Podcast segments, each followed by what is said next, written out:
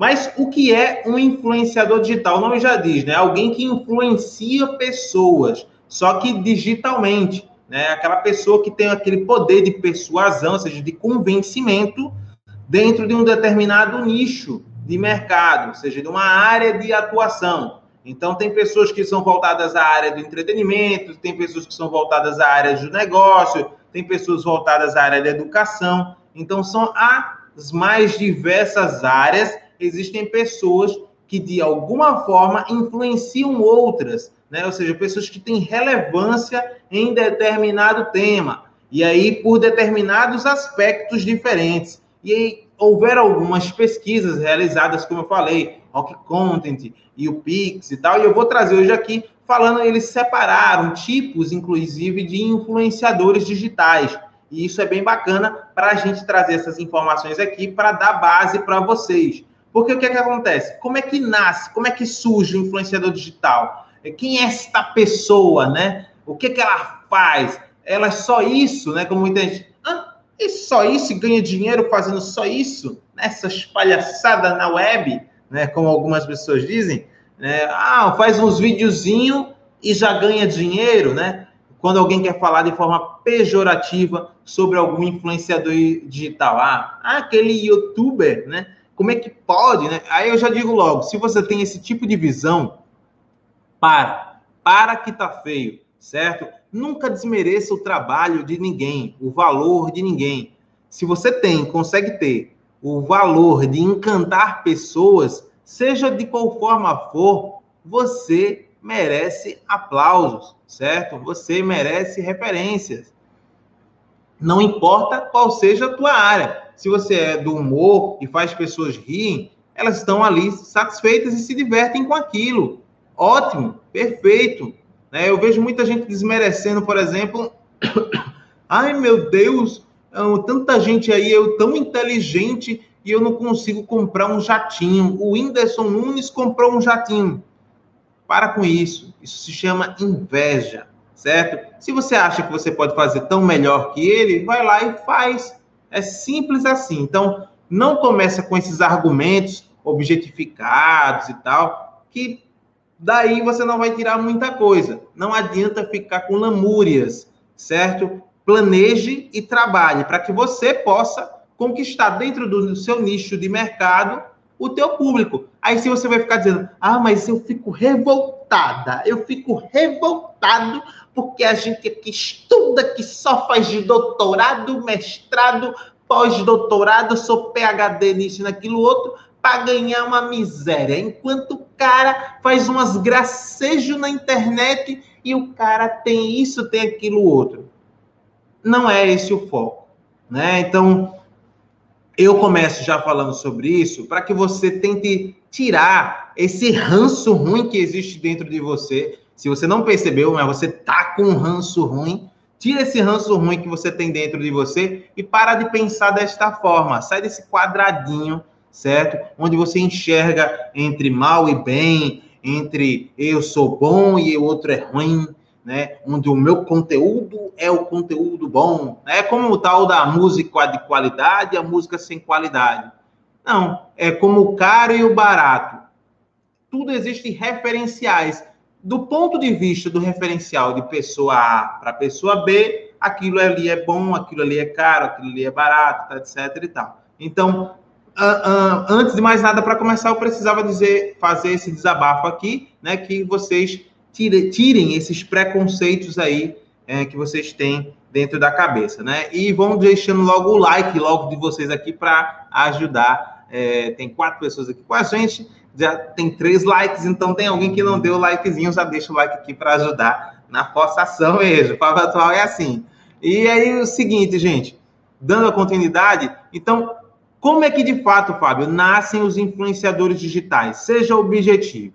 Os influenciadores digitais, eles nascem a partir do momento que você começa a, seja numa grande quantidade, ou numa média quantidade, ou numa quantidade menor de pessoas, mas você consegue influenciar, convencer, demonstrar para pessoas de um determinado público, seja ele grande, médio ou pequeno, que você domina alguma coisa, algum tema sobre alguém.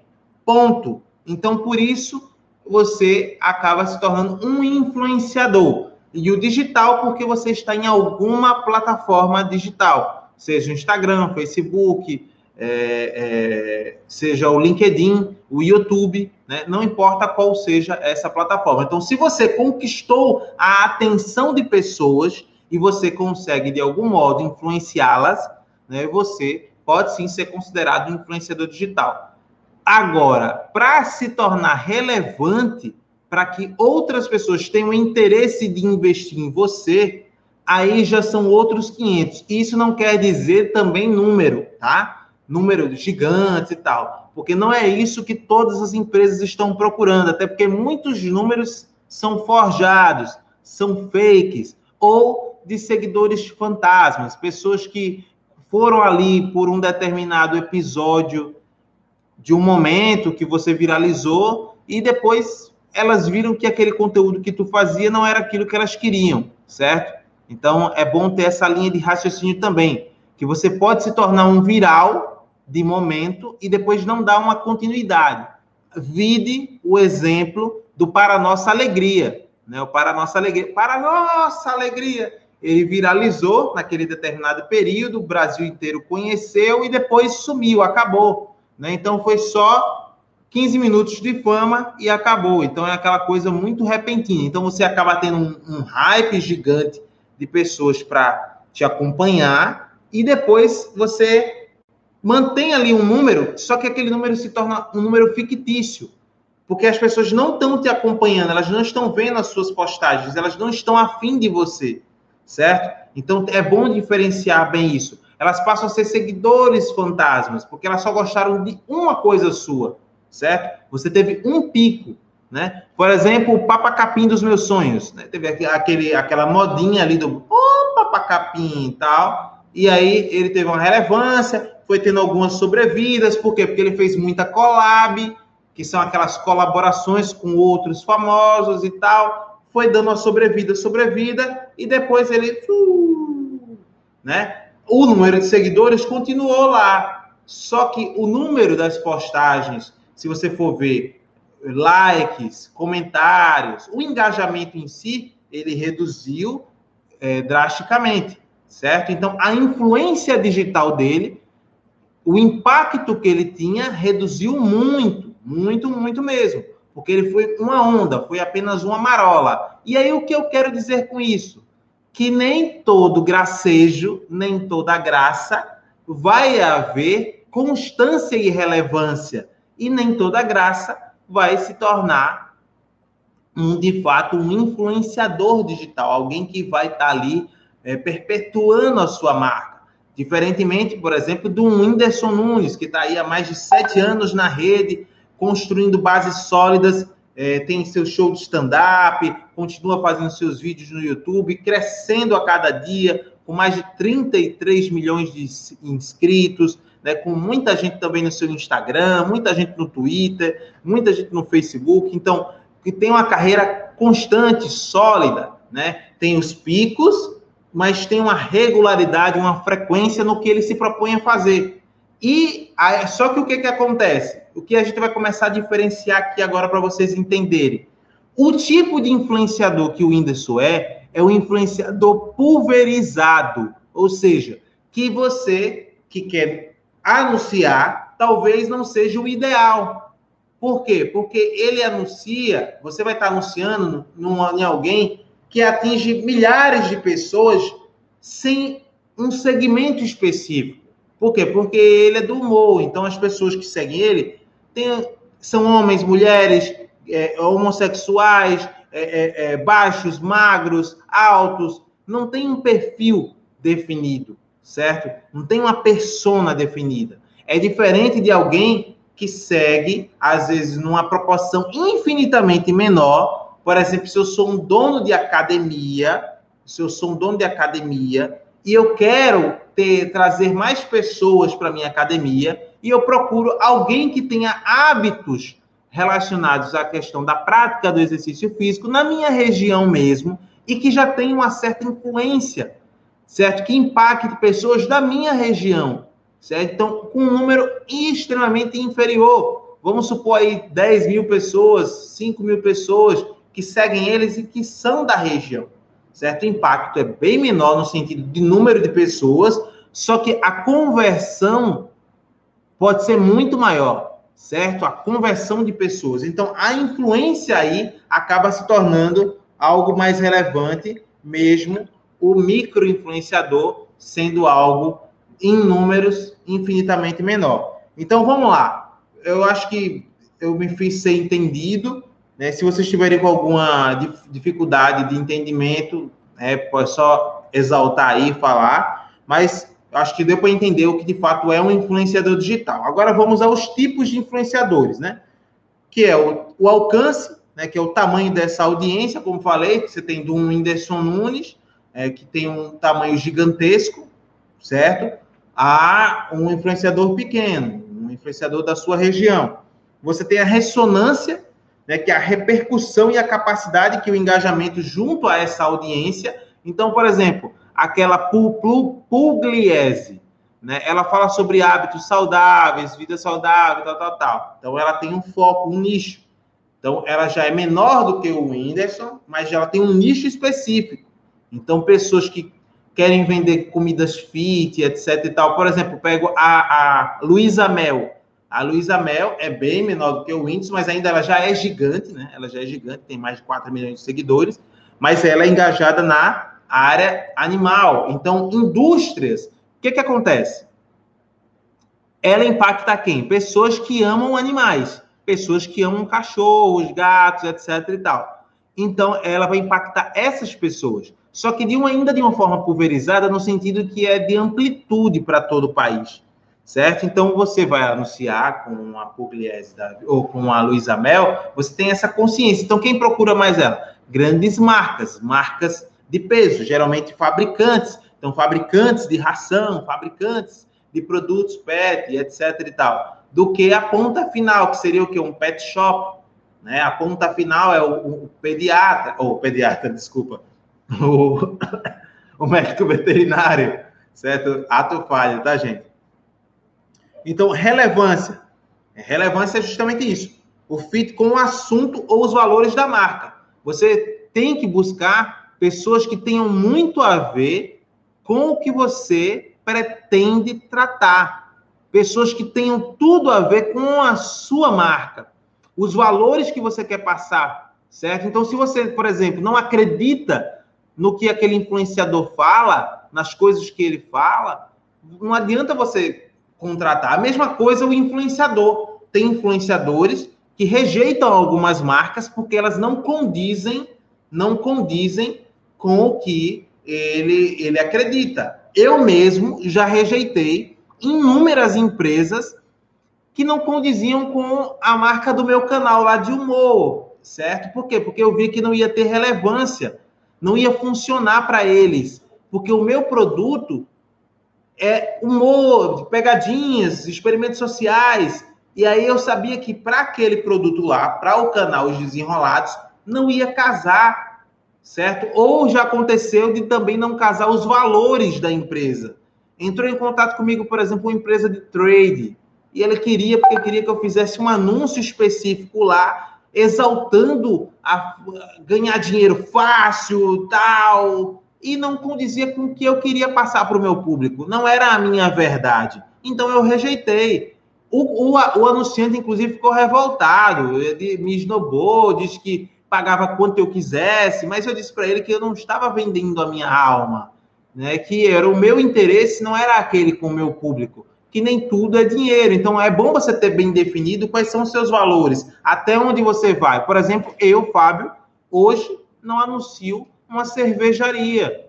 Entendeu? Por quê? Porque eu não acredito na bebida, eu não bebo, então eu não anuncio, certo? Então, se eu, eu não anuncio um, um, um, uma, uma cervejaria, porque além de eu não beber, eu não acredito no produto bebida. Então não vai passar a verdade. Lembrem muito bem da época do Tony Ramos, né? Muita gente criticou o Tony por conta que ele fez a propaganda lá da Friboi, né? O, o, o, os valores dele não condiziam com os da, da Friboi. Mas mais ainda que eles, foi criticada a Angélica por ter fechado com a Seara, se não me engano, né? E ela era vegana e tal. Enfim, então não casou, sabe? Não casou. O Roberto Carlos também, a mesma coisa. Fechou com a, a, a... foi extremamente criticado, porque fechou com a Friboi também, se não me engano. Então, assim, é bom a gente ter cuidado para que os nossos valores estejam de acordo com os valores da empresa e vice-versa, para que a gente possa vender verdade para quem compra o nosso produto ou para quem compra o produto do nosso cliente, certo? Porque assim vai se tornar mais transparente, assim as pessoas vão acreditar naquilo que a gente está passando, certo? Vamos lá. Então, eu falei aí de alcance, falei de valores de marca, certo? E falei também de ressonância, certo? Então, relevância, re, relevância, ressonância e alcance.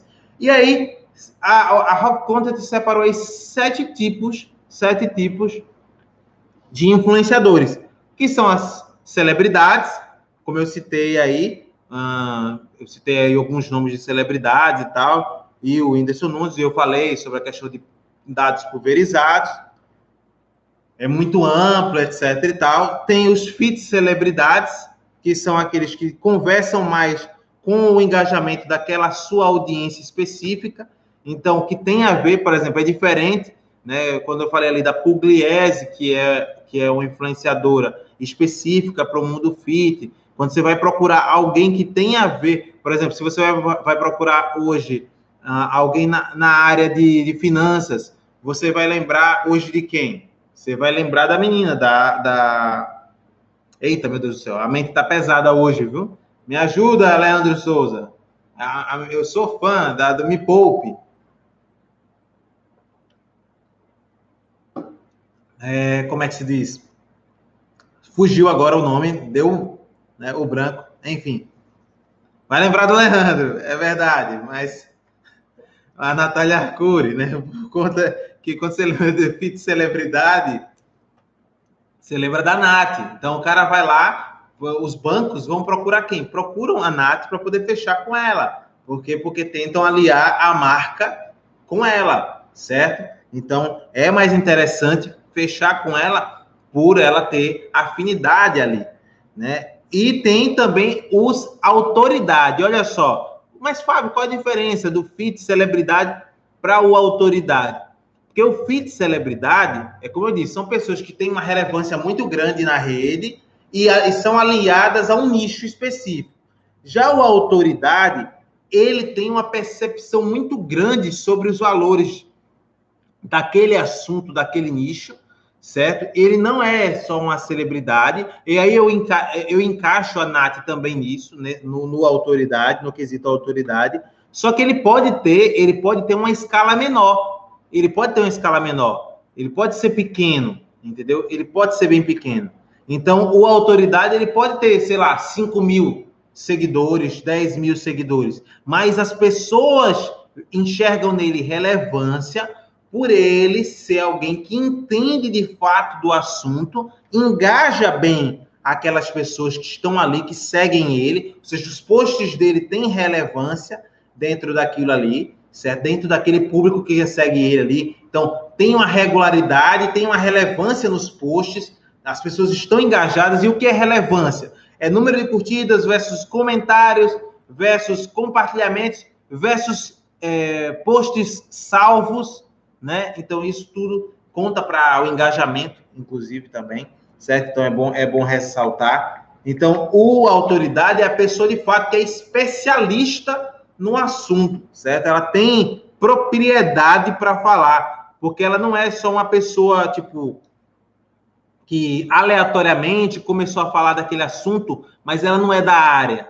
entendeu? Tipo, ela, ah, ela não é cabeleireira, mas fala de cabelos, entendeu? Não, ela é cabeleireira e fala de cabelos. Ela é analista, é, é, analista financeiro e fala sobre finanças, entendeu? Então, é uma pessoa que valida aquilo ali, entendeu? Que tem, de fato, a autoridade. Por exemplo, Ruminando chegou aqui agora, né? E ela é da área de zootecnia e fala sobre o assunto, né? Então, ela tem autoridade para falar. Ela hoje está com 6 mil inscritos, com vídeos que batem ali é, 5 mil, 10 mil, né? Mil visualizações, tem vídeo até com 50 mil, se não me engano, né? Que são os, os picos, mas já está chegando a uma relevância. Já se pode ser considerada aqui na região uma autoridade no assunto, entendeu? Então, é, e é isso, você vai por micro, micro influenciador, que ele domina aquela região, aquele assunto,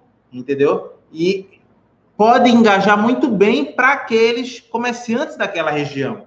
É isso que diferencia, certo?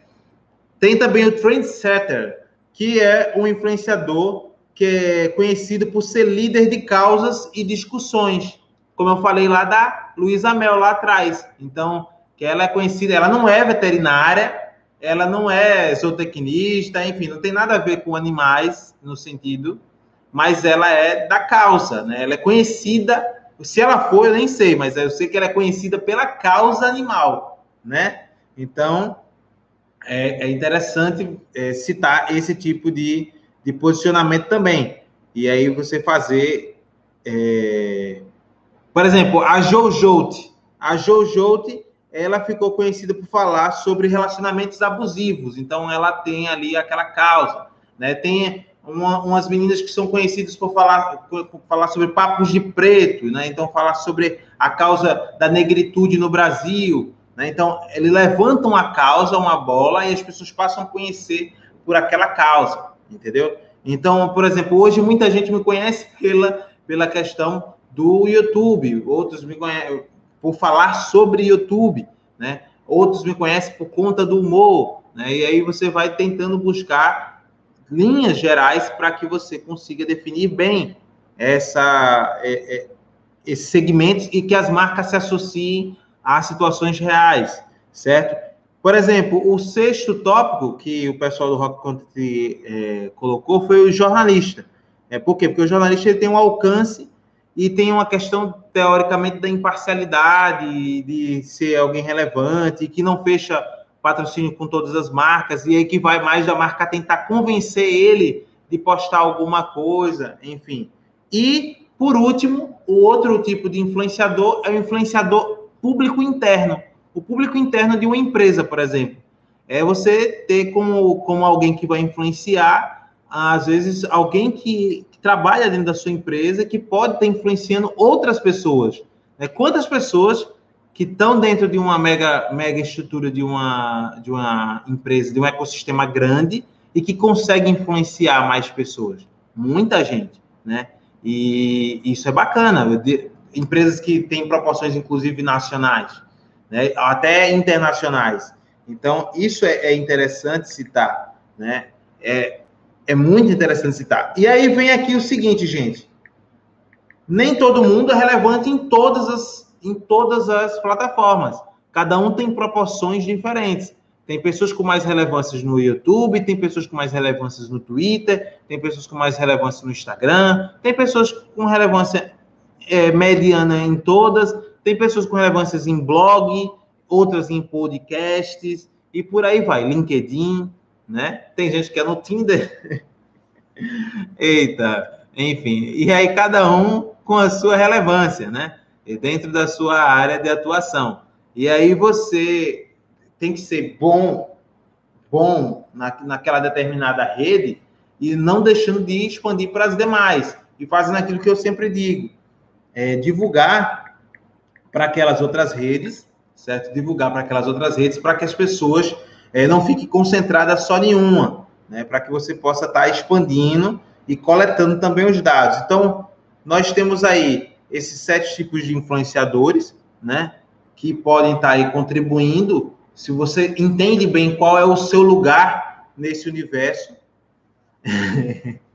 e paramos por aqui no Tinder. Tem, tem pessoas que influenciam, influenciam bastante no Tinder, né? recebem muitos matches, né? Então estão lá, né? Brincadeirinhas à parte. Então, o que que acontece? É, brincadeiras à parte, gente.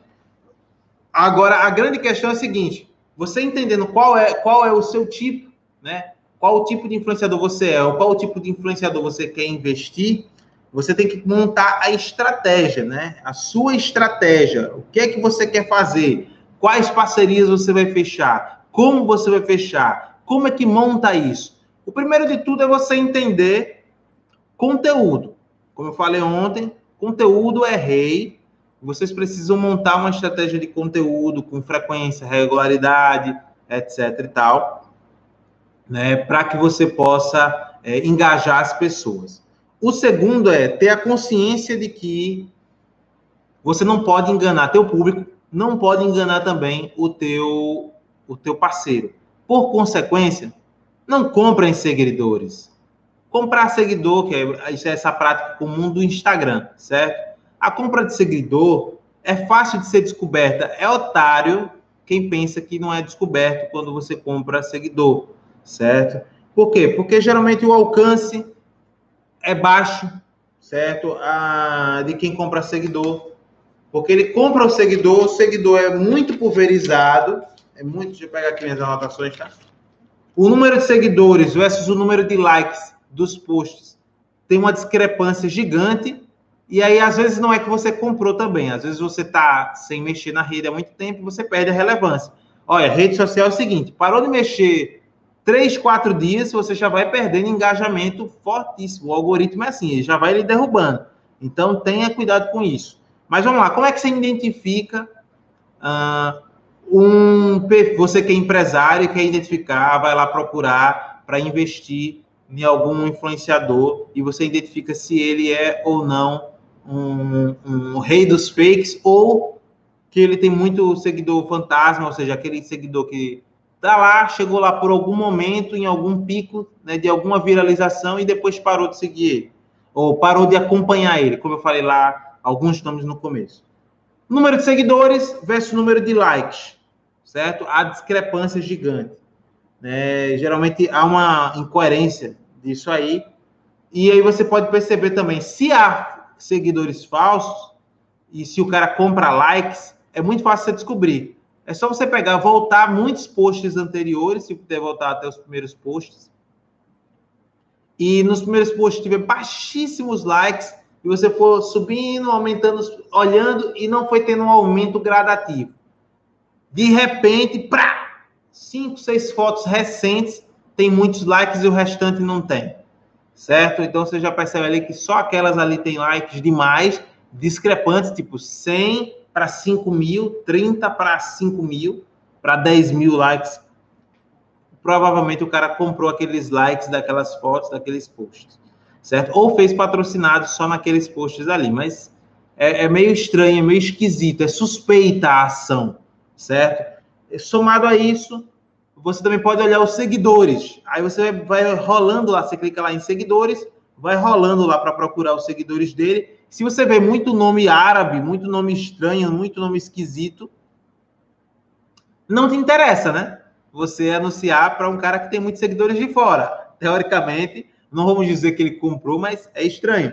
E se não for nomes de fora, não for nomes árabes, mas for nomes estranhos, assim, tipo ponto, né, tracinho, etc e tal. E quando você clica nos perfis, tem lá e o perfil seguindo 7 mil seguidores, que é o máximo que alguém pode seguir, né? Ele só pode seguir no máximo 7 mil e poucos seguidores.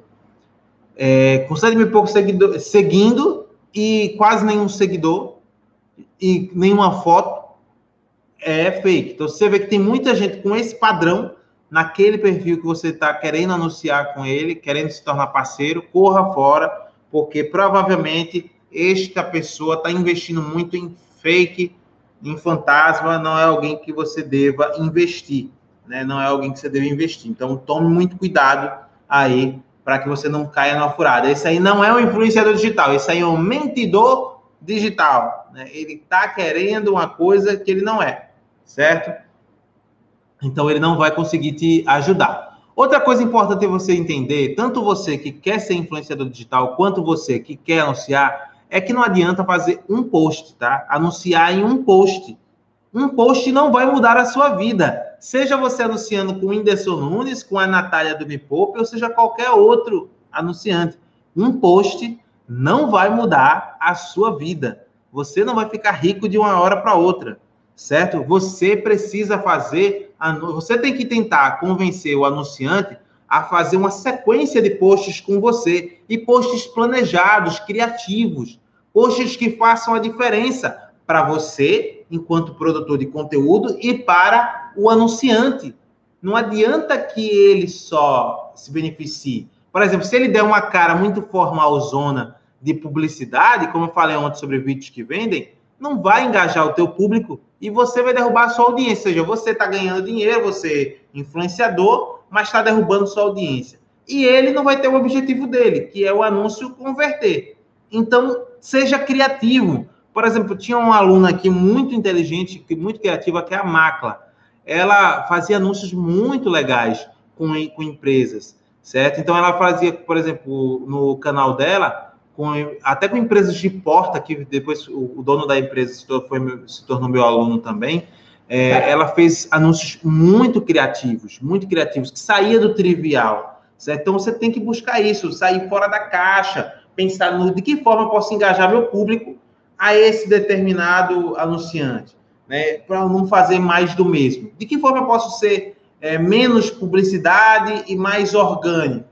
certo? E aí você sentar com o seu anunciante, né, você sentar com o seu influenciador preferido e pensar uma estratégia contínua. Ah, vamos fechar um mês, quatro postagens, vamos fechar aqui dois meses, três meses, entendeu? Aí ao final dos três meses você pode fazer uma, um, um, um relatório e aí ter a noção de fato se valeu a pena ou não. Você faz até um preço mais em conta, porque o cara está fechando um pacote com você, e aí você vai ver, tanto você quanto ele, se valeu a pena ou não. Agora, detalhe: não feche anúncio com qualquer empresa. Feche anúncios com empresas que você acredite no produto, para que você venda a verdade para o teu público, para que você não seja mentiroso com o teu público e que tenha a ver com o teu público. Lembre sempre disso. Não adianta você ter um público aí, por exemplo, a, a Tamara do Ruminando, né, que tem um público que é voltado para o público agro, do agronegócio, do meio rural, e ela do nada vai fechar, sei lá, público fit, né? Não faz muito sentido, não casa, sabe? Não quer dizer que o povo agro não possa fazer academia, né? Nem possa mudar a alimentação. Mas, é, sabe, não é muito, não vai engajar, não é o que o público dela está esperando, sabe? O público dela está esperando ver as arroba lá dos boi, entendeu? Então tem que tem que casar, tem que ter a ver. Né? Os medicamentos para os boi, entendeu? Então, ela fechar com a indústria farmacêutica veterinária é mais importante e mais interessante do que ela fechar com a empresa FIT, saca? Então, é coerência, é coerência. Por exemplo, o Leandro aí de independência financeira, casa muito mais ele fechar com uma empresa de, de trade do que eu, né? Só que ele tem que casar de um jeito que as pessoas consigam. Por exemplo, não adianta ele colocar o pessoal em, em furada, né? Se ele está lá no canal que dá dica de independência financeira e ele chegar e começar a fechar com um banco, por exemplo, né? E ele fala mal dos bancos, das taxas dos bancos. E aí, de repente, ele vem e fecha com um banco e bota para o pessoal uma linha de crédito que vai foder com as pessoas, desculpa o termo, mas você está sendo incoerente, cara. Então, tipo, o teu público mesmo vai achar estranho, sabe? Você não está vendendo verdade. Então, se vai fechar com banco, feche com banco um produto do banco que possa casar com a sua história, né? Então, que possa, assim, ser bom para o teu público. E aí faz uma estratégia continuada para que as pessoas acreditem, porque não é um post que as pessoas vão passar a acreditar. Oh, agora eu acredito no Leandro e naquele banco X. Que bom, agora eu vou anunciar, certo? Não é assim.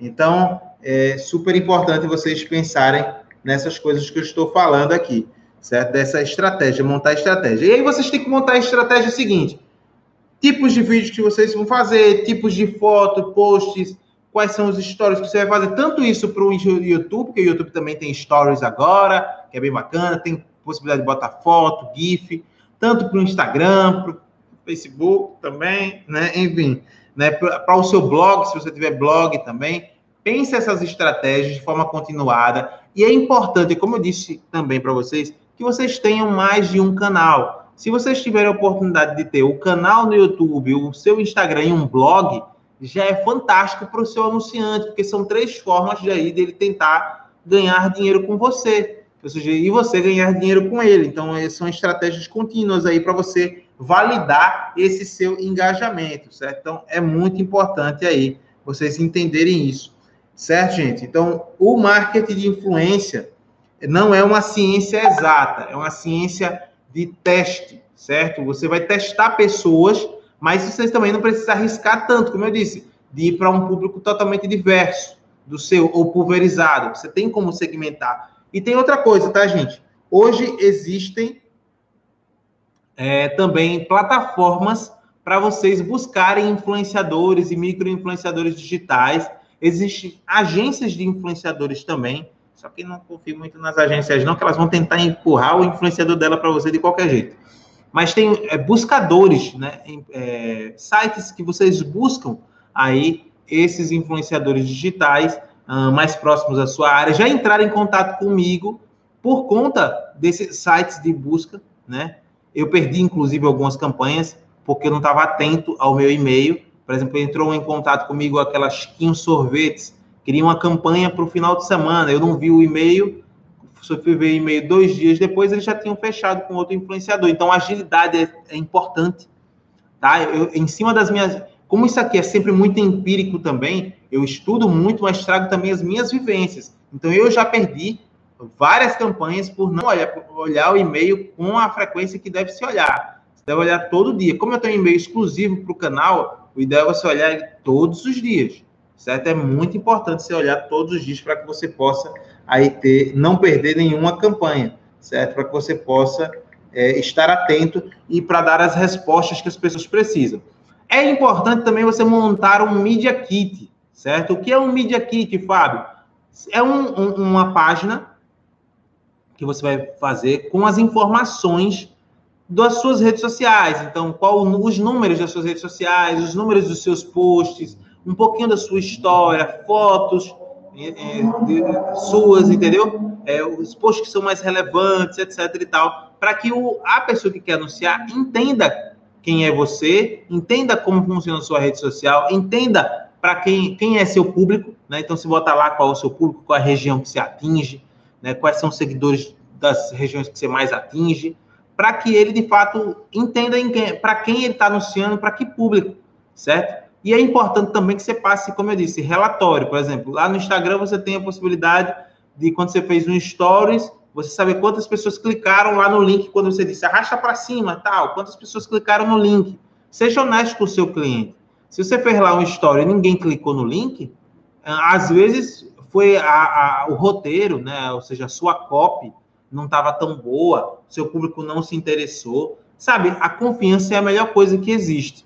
Se você for verdadeiro com seu cliente, ele pode até não anunciar mais com você por questões de, olha, entendemos é, depois desse teste que a gente fez, esses dois meses, esse um mês, que o meu público não casou de fato com o seu. Não quer dizer que não funciona a minha rede social, né? Os meus posts funcionaram para outros para outros clientes, mas não funcionou para você. Ou essa campanha não funcionou, ou se você quiser testar, isso pode até dar um bônus para o cara e testar uma outra campanha, uma outra vibe. Mas seja verdadeiro, seja sincero, seja transparente. Por quê? Porque você vai conquistar a confiança dessa pessoa e ela pode dizer: não, vamos testar, vamos testar uma nova campanha de um outro jeito, sabe? Agora também não dê tiro no pé, tá? Você pegue, passe os dados fiéis do que aconteceu da sua parte. Então, por isso é importante vocês criarem links com Bitly, para que você saiba de fato quantas pessoas foram daquele, daquela campanha clicaram ali, entendeu? Se for usado no YouTube e outras estratégias também que a gente mostra, inclusive nas nossas mentorias, certo? Eu não vou dar tudo aqui para vocês, mas é importante vocês ficarem atentos a isso. Tem alguma outra dúvida que vocês tenham a respeito desse tema? né, para a questão da influência digital. Se tiver, manda aí a pergunta. Boas dicas, Fábio. Estou anotando tudo super coerente. Você falou sobre a coerência e o público torce o nariz. É exatamente. É, quanto mais coerente você for, quanto mais transparente você for, tanto com o seu público, tanto com o seu cliente, vai ser melhor. A transparência, no final, vence tudo. A pessoa pode até ficar com um pouco triste com os resultados e tal, mas você passou a sua verdade, e aí é a, é a melhor coisa que existe, do que você vender uma falsa verdade e a pessoa depois de sair falando mal de você, do seu, do seu produto, do seu serviço, né? E se ela enxerga em você uma pessoa verdadeira, ela vai dizer, olha, para mim não funcionou, mas pode ser que para você funcione, ele é muito sincero, muito verdadeiro, tal, tal, tal, etc e tal, entendeu? Então, essa é a melhor coisa. Porque a pessoa sabe, né? E outra coisa que tem que se ter em mente, tá? Retorno não é venda não, tá? O retorno para o cliente não é venda não. Porque venda vai depender dele. É bom frisar isso. A venda depende do cliente. A venda.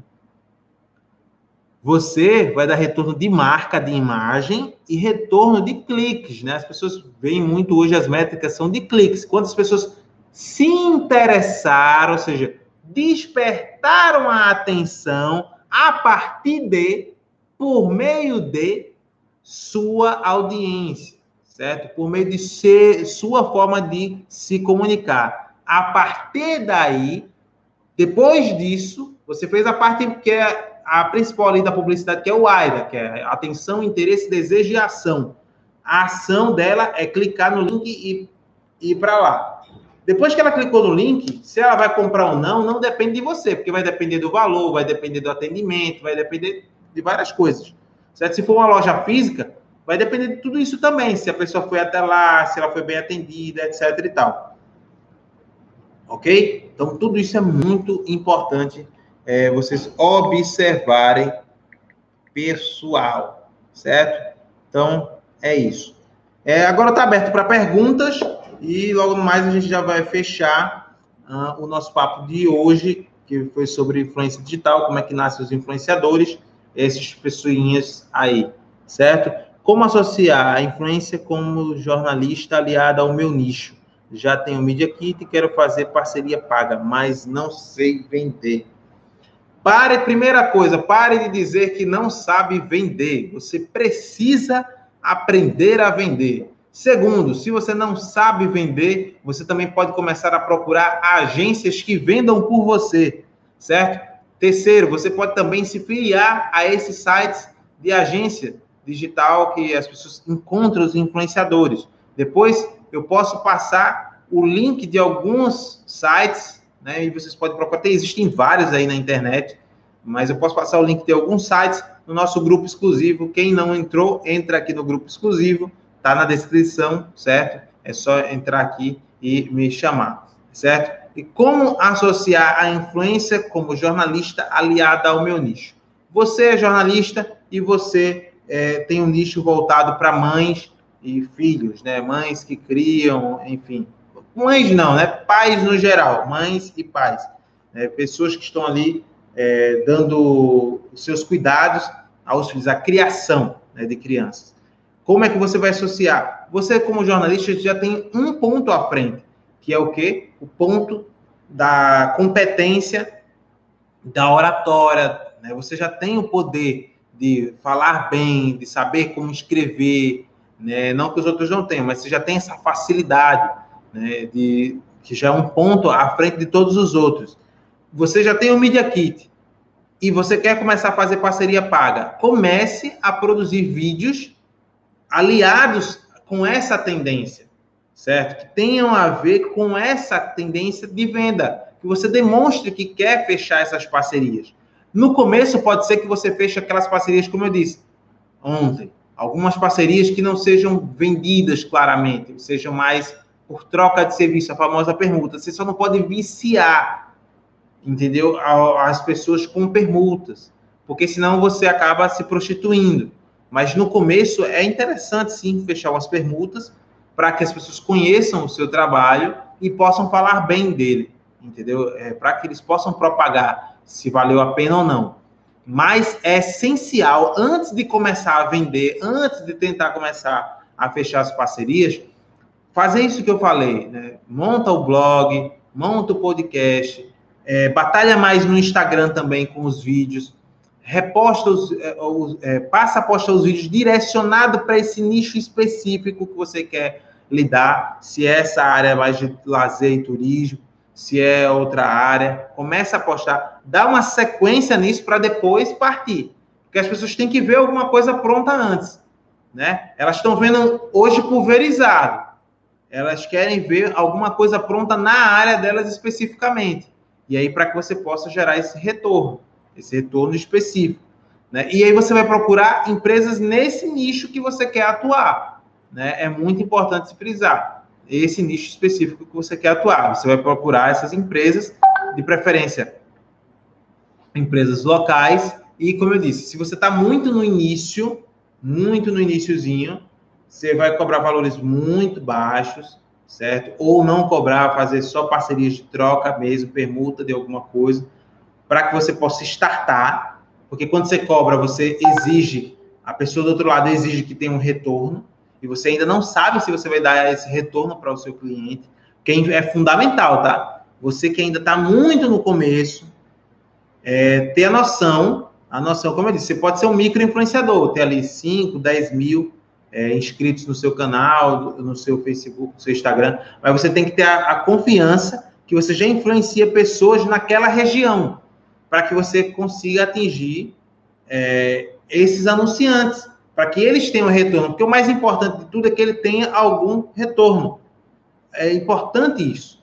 Meu medo é ficar marcada como permuteira. Não, então, como eu te disse, nesse início você vai fechar algumas permutas. É fundamental, você precisa ter o start.